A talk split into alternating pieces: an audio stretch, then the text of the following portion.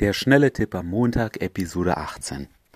Heute möchte ich, dass ihr euch folgende Frage stellt. Warum geht ihr diesem Hobby Frauen verführen überhaupt nach?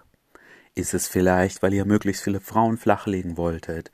Wolltet ihr eine feste Freundin finden? Was auch immer es sein soll, schreibt das mal kurz auf und dann denkt darüber nach, ob ihr wirklich noch dieses Ziel verfolgen wollt, ob sich eure Ziele vielleicht verändert haben und im, wenn sie gleich geblieben sind, fragt euch doch mal, was ihr im letzten Jahr getan habt, um diesem Ziel näher zu kommen und was ihr vielleicht noch tun könntet, um dem Ziel näher zu kommen.